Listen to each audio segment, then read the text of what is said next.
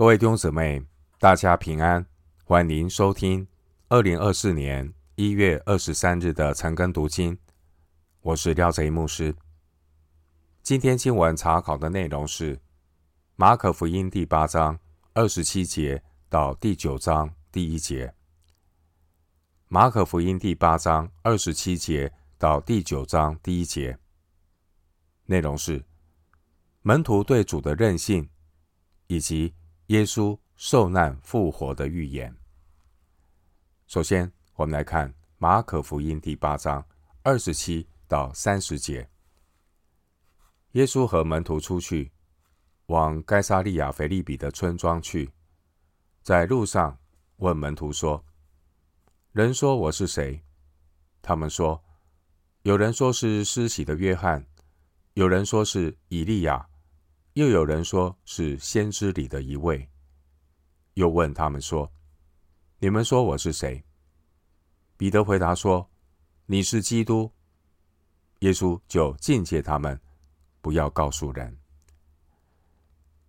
二十七到三十节内容是门徒彼得宣告耶稣是基督的身份。二十七节，当年耶稣周游四方。传道、医病、赶鬼，耶稣的名声传到许多地方，甚至主耶稣在当时候俨然是一个传奇性的人物。但是，接触过耶稣的人，包括主他自己的门徒，对主耶稣他的身份还没有正确的认识，都是议论纷纷、人云亦云的猜测和想象。如同有一些人，他们对主耶稣的认识也是人云亦云，只是跟从着大众的意见。如果没有正确的听到圣灵的开启，人是无法认识圣子耶稣，恢复与神的关系。当时候对主耶稣而言，主耶稣他服侍的时间是非常的有限。耶稣最后，他要透过十字架的苦难来解决人类罪恶和苦难的问题。耶稣必须适时的让门徒认识他的身份以及道成肉身的使命。经文二十九节，主耶稣向门徒发出的问题是普遍性的。耶稣问：“人说我是谁？”主耶稣他接触的人。形形色色，而人们对主耶稣认识的情况，主自己也很清楚。二十九节这个问题非常的重要。耶稣是基督，基督的任务是什么？这是福音的奥秘，但神要借着耶稣启示出来。主耶稣他的门徒在认识耶稣。将要在髑髅地牺牲的意义之前，耶稣基督要帮助门徒建立正确的基督论，因为当时候对主的看法众说纷纭。有人认为耶稣只是一个从神那里来做师傅的，也有人认为耶稣是古代一位先知从死里复活。这些错误的认知。都只是把耶稣受难当作是一个伟人或好人的牺牲，并没有任何赎罪的能力。谁能够真正的得着救恩？他必须要清楚的承认，这位钉在十字架上的就是神的儿子基督，他是世人的救主。透过正确的基督论，才能够有正确的信仰途径，找到罪得赦免。出死入生的救恩。经文二十八节，他们说，有人说是施洗的约翰，有人说是以利亚，又有人说是先知里的一位。主的门徒提到一些人关于耶稣的几种看法，这些看法都承认耶稣是一个伟大又善良的人，但他们却不认识耶稣是神。人们对于耶稣的本性，都是以别人的身份来回答，就好比希律，他认为耶稣是约翰回来了。路加福音六章十六节。而当年对耶稣错误的认知，不只是希律一个人，有些人还以为耶稣是以利亚回来了，这也是当年犹太人一个盛行的观念。他们根据马拉基书四章五节来猜测，但是主耶稣在之前已经说明过了。马拉基先知的预言是指着施洗约翰说的。马可福音九章十二节，马太福音十七章十三节。弟兄姊妹，当年许多人对主的认识可以说是众说纷纭。以利亚和约翰都只是基督耶稣的先锋，他们都是被造的人，他们不是基督。耶稣基督。他是太初有道。如果没有神的光照启示，没有人能够明白认识主耶稣他真正的本性。当年有一些人，他们所认知的耶稣是一位先知。马太福音二十一章十一节，路加福音七章十六节。后来主耶稣复活之后，以马忤斯路上的门徒和主耶稣的对话。也证明，当时候，甚至在主的门徒当中，他们对于耶稣的位格和本性，也存在着这样的观点。这些对主耶稣错误的认知，也和当年主耶稣在自己的家乡拿撒勒被乡亲厌弃有关。因为当时候主耶稣在自己的家乡，他提到自己是。先知，马可福音六章四节。当然呢，主耶稣他提到先知的这个职分，并不是完整的自我启示。在四福音中，耶稣自我证明的表示，是最直接、最清楚的基督论。在约翰福音十七章第三节经文说。认识你独一的真神，并且认识你所差来的耶稣基督，这就是永生。由此可见，神把他的儿子给了我们，其实是主他自己自愿牺牲他自己，而这也是世人无法想象上帝拯救人类的方式。弟兄姊妹，我们万万没有想到。神在创世以前已经为人类预定了救恩。神所预备这伟大的救恩，是出于神的慈爱和怜悯。神爱世人，他要叫一切见死而信的人不至灭亡，反得永生。约翰福音六章四十节。经文二十九节，主耶稣晓得他的百姓对他的想法，主也晓得犹太人。对于主耶稣所要建立的国度，的确有错误的认知。耶稣不是政治的弥赛亚，但犹太人所期待的弥赛亚是一位率领威武雄狮、大有能力的统帅。犹太人心目中的弥赛亚是要带领选民横扫一切压迫的势力，并且使全世界都臣服在以色列的权势之下。然而，神救恩的计划。目的要在日末日完全的显现，但是成就的方式并不是犹太人想象的方式。上帝救恩计划的目的，就是约翰福音所说的：“我已经荣耀了我的名，还要再荣耀。”约翰福音十二章二十八节。神的救恩有创造的荣耀，更有救赎的荣耀。在约翰一书告诉我们。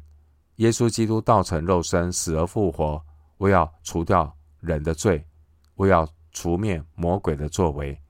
约翰一书三章五节八节。因此，二十九节，当耶稣问门徒说：“你们说我是谁？”彼得他就代表十二门徒，斩钉截铁的回答：“你是基督。”在马太福音十六章第十六节，西门彼得回答说。你是基督，是永生神的儿子。希腊文的基督就是希伯来文的弥赛亚，意思是受膏者。在旧约，需要受膏的职分，包括先知、祭司、君王。当时候，彼得对“基督”这个词的了解，与主耶稣的意思是不同的。主耶稣他救恩的计划是已然未然的成就的一个过程，已然未然。基督在十字架成全救恩的时候，高喊“成了”。约翰福音十九章三十节。接下来呢，耶稣从死里复活，圣灵要继续施行救恩的工作。基督徒对主耶稣正确的任性是生死攸关的。彼得他的任性，长久以来都被认为是马可福音的分水岭。彼得的任性，他意义惨美马可福音十五章三十九节。罗马军营百夫长所代表外邦人在十字架旁所做的任性，他真认出耶稣是神的儿子。当年主的门徒有好些人跟随耶稣已经有两年多的时间，他们比别人有更多机会观察到耶稣的神性，有许多彰显出来的证据。那现在呢，主耶稣给他们一个机会。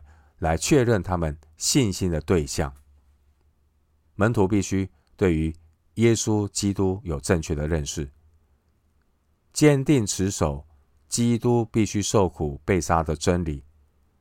尽管在耶稣临近死亡的时刻，主耶稣们、主耶稣的这些门徒们，他们都离开耶稣逃跑了，但主耶稣还是把教会未来的希望。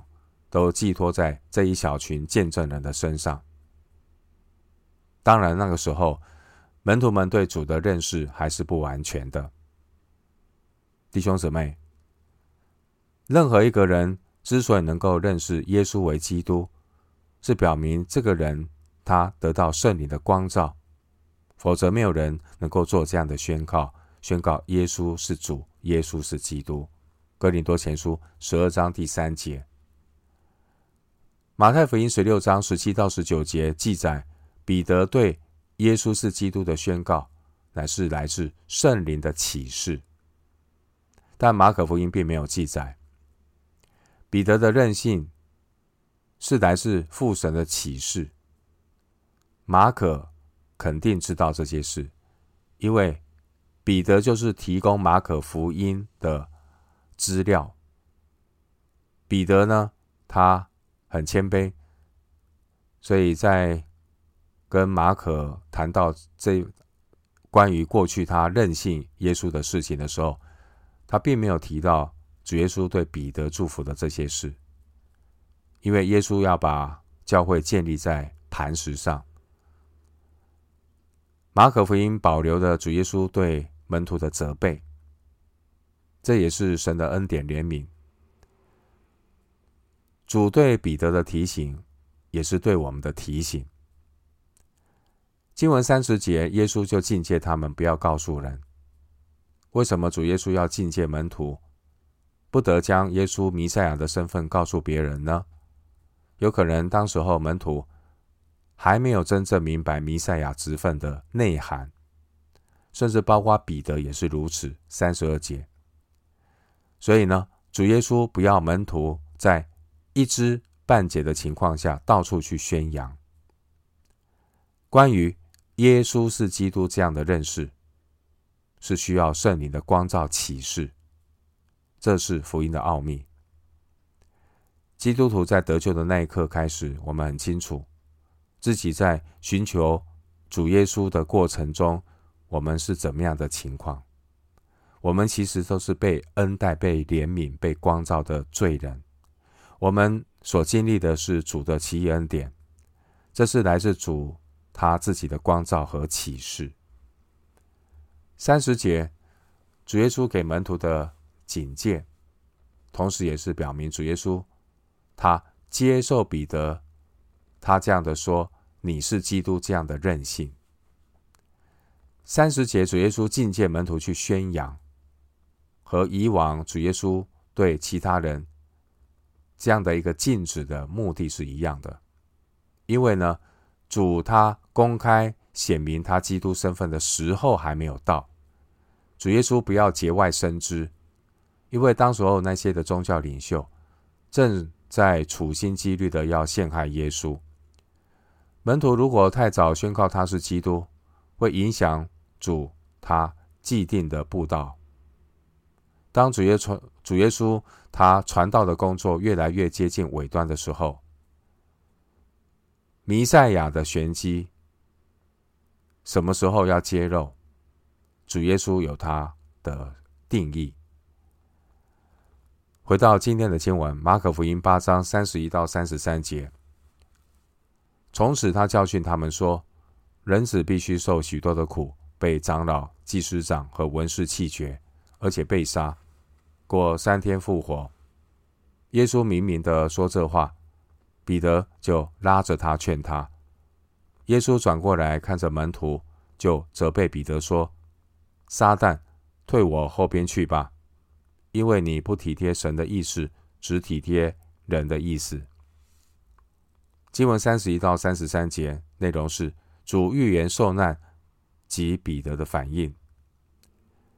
经文三十一节，主耶稣他清楚的说明弥赛亚如何成全神对人的救恩计划。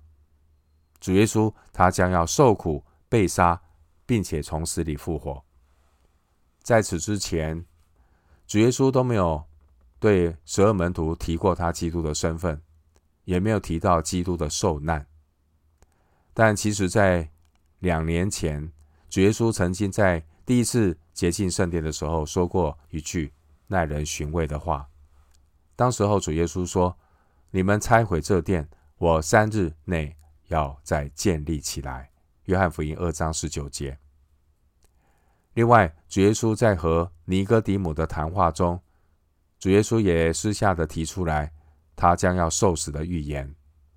约翰福音三章十四节，主耶稣说：“摩西在旷野怎样举蛇，人子也必照样被举起来。”另外，马可福音八章十一到十三节记载法利赛人求神迹的这段内容，在马太福音平行经文中。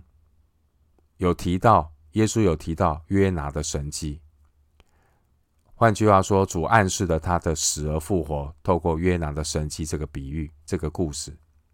马可福音十六章第四节。另外呢，在马可福音九章三十一节、十章三十三到三十四节，有记载耶稣另外两次预言他的受死和复活。在这段时间。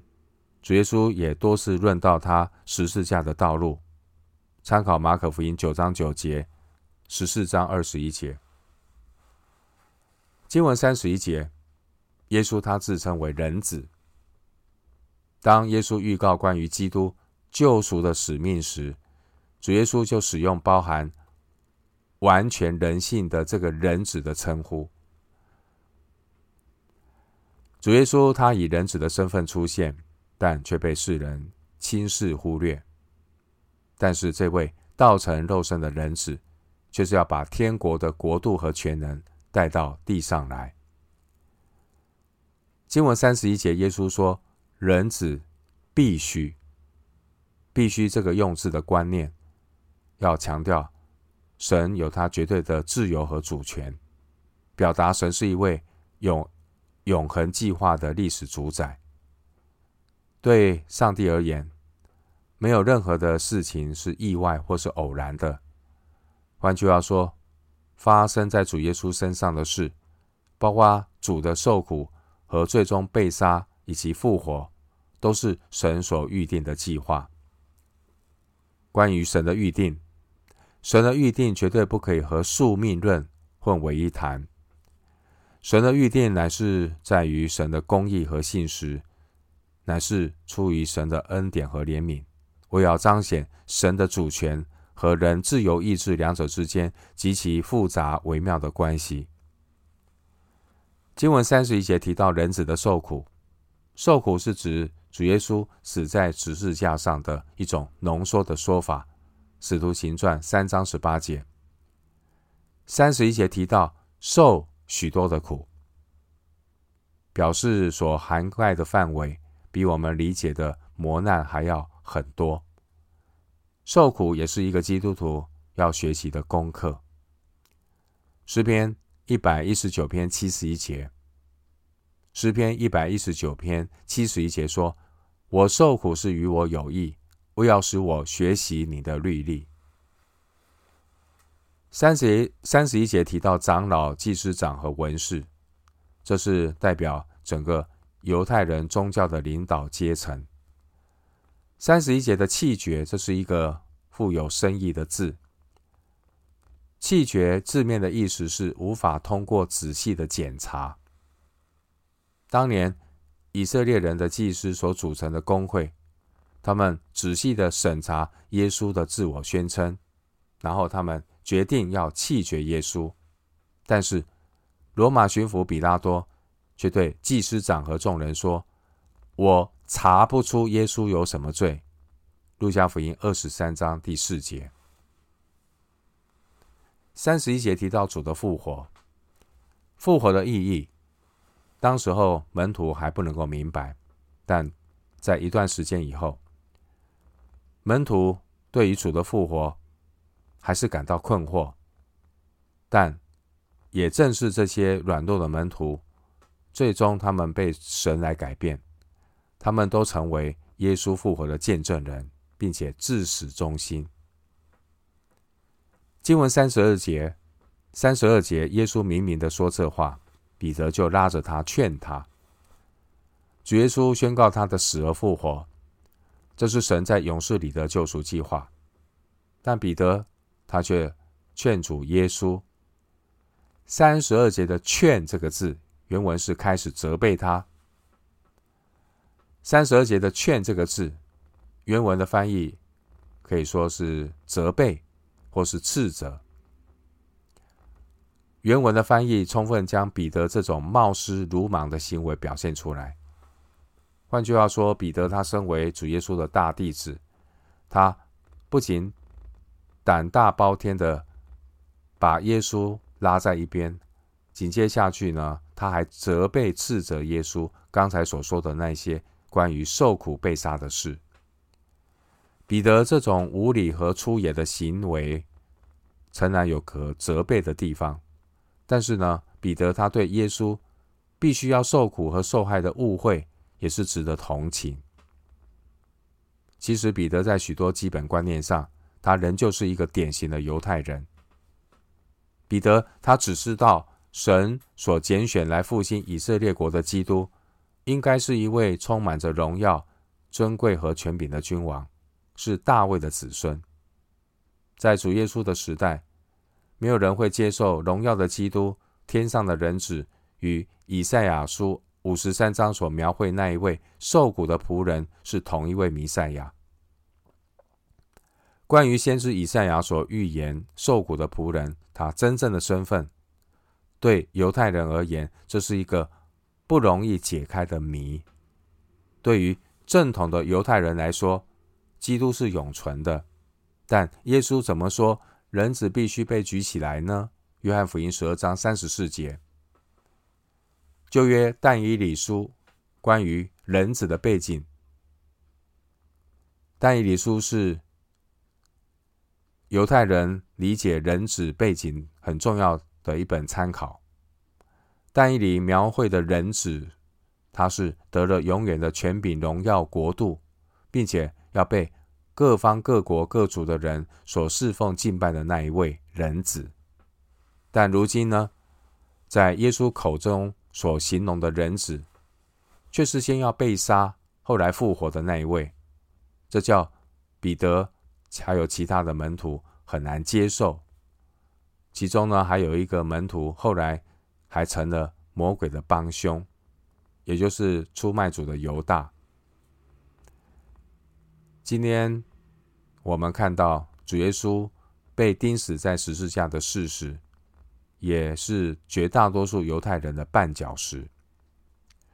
所以呢，我们只有从这些背景去了解，才能够理解彼得当时候那一种过分冲动的反应。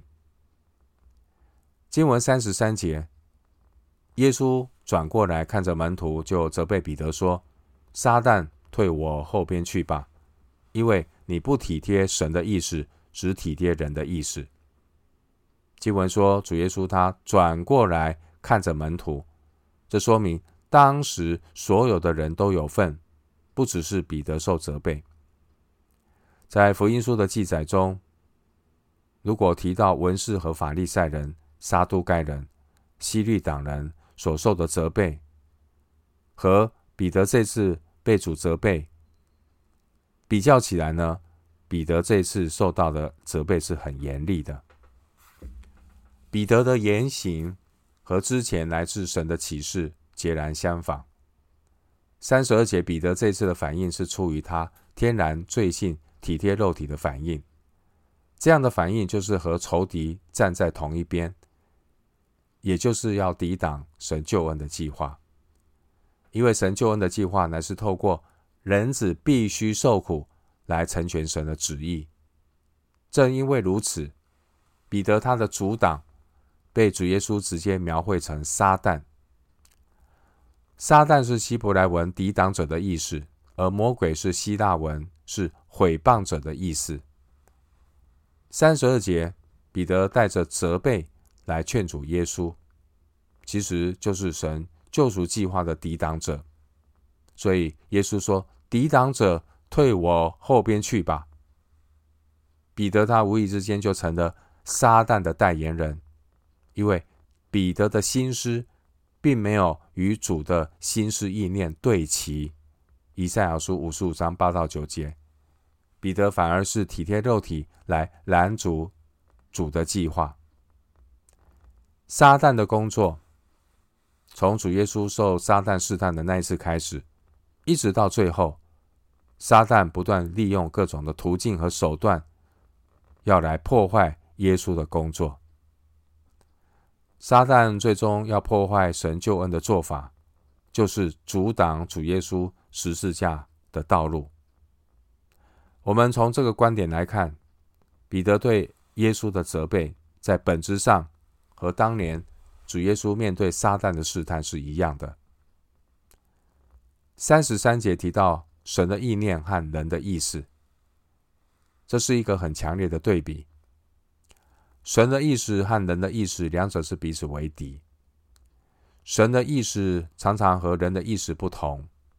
当年主耶稣在客西马尼园预备受难前的祷告，主耶稣也曾经求神将这杯撤去。马可福音十四章三十六节。然而，主耶稣最终还是因所受的苦难学了顺从。主耶稣的祷告是：不要从我的意思，只要从。你的意思，马可福音十四章三十六节。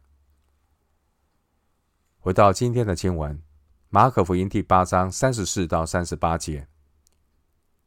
于是叫众人和门徒来，对他们说：若有人要跟从我，就当舍己，背起他的十字架来跟从我。因为凡要救自己生命的，必上吊生命；凡为我和福音上吊生命的，必救了生命。人就是赚得全世界，赔上自己的生命，有什么益处呢？人还能拿什么换生命呢？凡在这淫乱罪恶的世代，把我和我的道当作可耻的，人只在他父的荣耀里，同圣天使降临的时候，也要把那人当作可耻的。经文三十四到三十八节内容是主耶稣教导门徒。教导门徒做主门徒的代价。经文三十四节，主耶稣叫众人和门徒来，主提醒所有一切在他身边的人，关于跟随主的舍己。舍己意味着跟随主不再是以自我为中心，乃是以神为中心。主的门徒要离开自我中心的偶像崇拜，以及以自我利益为导向的人生观。并且要背起自己的十字架。路加福音九章二十三节有记载，主耶稣告诉门徒，必须天天背起他的十字架来跟从主。跟从主是每一天的尾声和顺服。三十五到三十七节这段经文，在原文中，每节经文希腊文都是以“因为”做开始。和合本圣经只有十五，只有三十五节有翻译出来“因为”。为什么要有这么多的“因为”？这是要解释耶稣在三十四节提出的要求，就是要怎样的专心委身耶稣做主的门徒。三十五到三十七节这三节经文出现六处的生命，这生命的意思有两种含义：一是指关于今生今世肉身的自然生命；另外一种含义是关于。来生来世超越世界范畴的生命，也就是永生。马可福音十章三十节，提摩太前书四章八节，经文三十五节的内容，主耶稣提醒：凡是想要一生为自己活的，终究必要失上他。这种自私的生命，并不是真实的生命，只是动物性的生存。生命就像沙子一样，不管我们愿不愿意，都在我们的指缝间流逝，而手越得越紧，流逝得越快。人如果拒绝向自己死，不背起十字架来跟从主，那就等于是属灵的死亡。而一个真正得着属灵生命的人，他是借着这种似乎矛盾的属灵道理，借着向自己死，才能够得着。加拉太书二章二十节，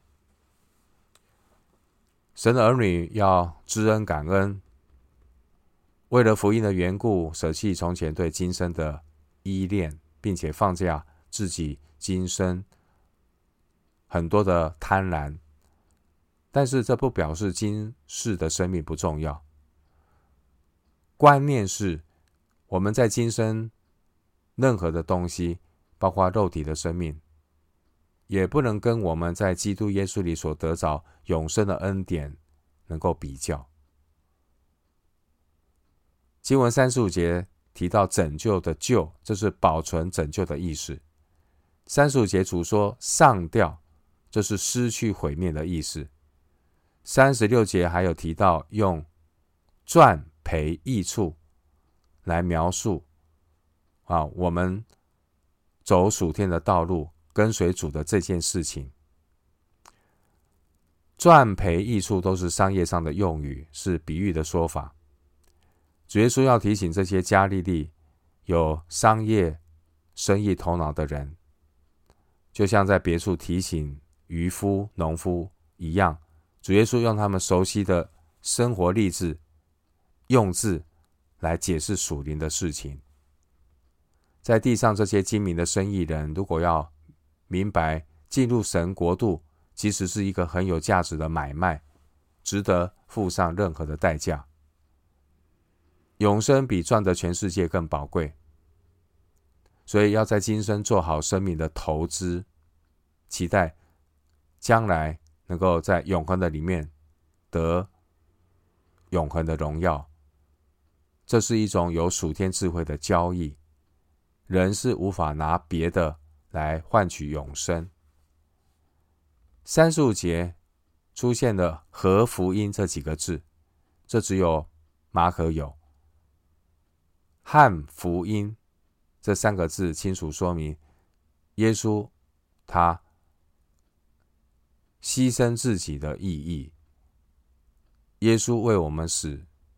提醒我们要为耶稣活，汉福音很重要的就是侍奉主，有一件很重要的目标就是传福音。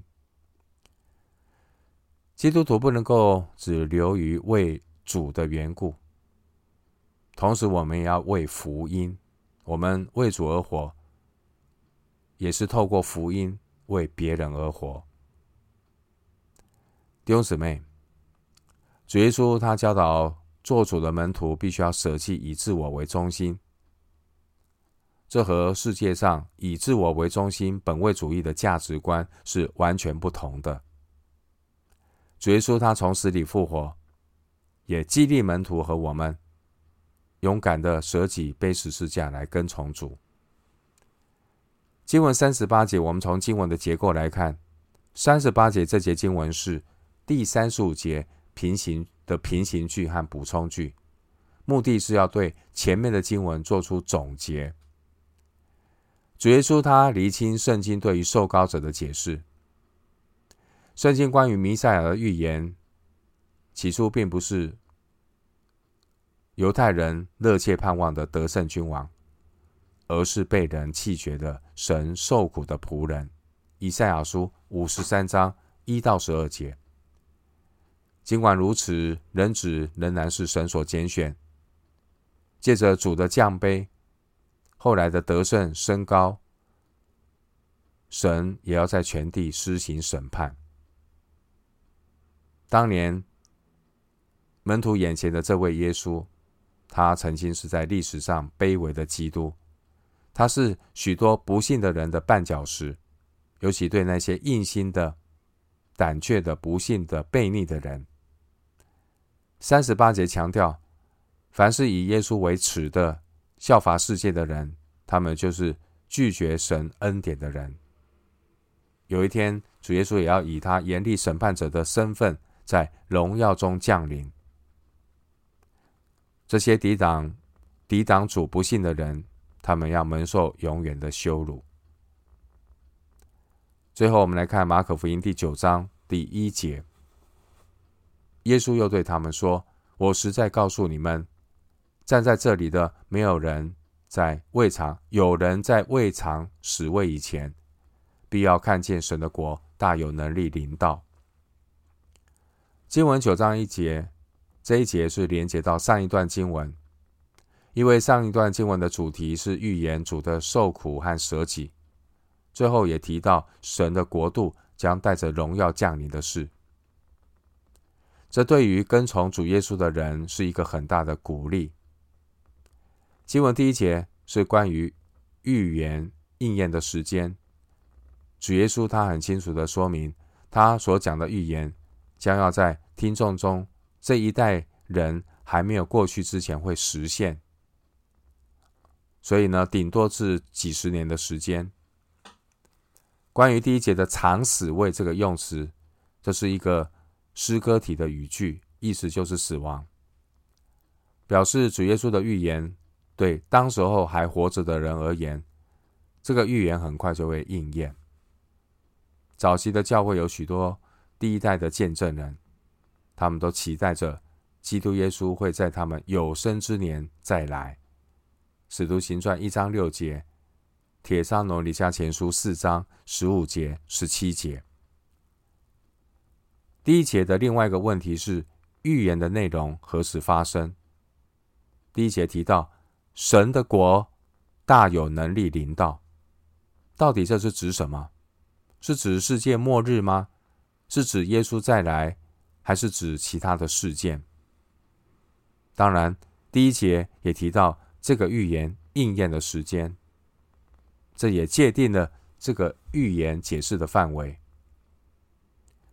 以下是几个比较通行的解释：关于神的国大有能力的领导是怎么解释呢？第一种解释是，耶稣的预言是指西元七十年，圣城耶路撒冷和圣殿被罗马人毁灭的事件。一些与耶稣同时代的人也亲身经历这个重大的事件。